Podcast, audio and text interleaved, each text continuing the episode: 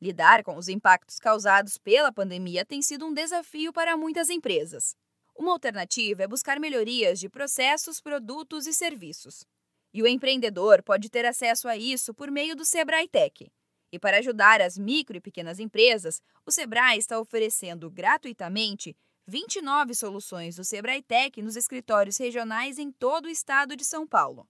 O programa conecta os pequenos negócios a uma ampla rede de prestadoras de serviços tecnológicos que atendem em todo o território brasileiro.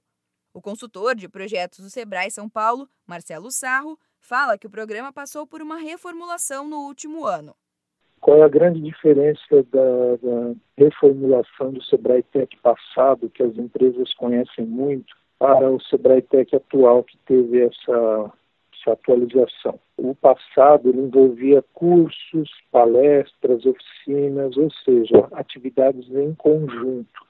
O Sebrae Tech atual ele só trabalha agora com consultoria tecnológica individual.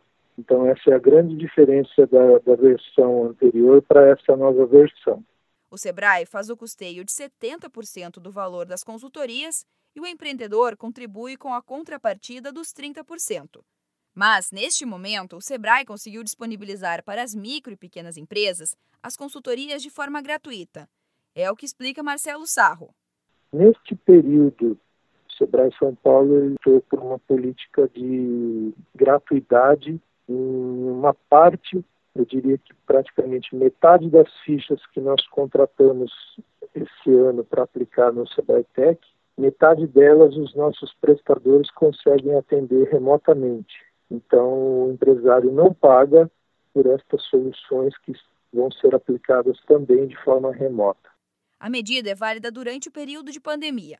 Mas atenção, os escritórios do Sebrae São Paulo seguem com atendimento remoto. Então, para fazer uma consultoria do Sebrae Tech, basta ligar para o 0800 570 0800.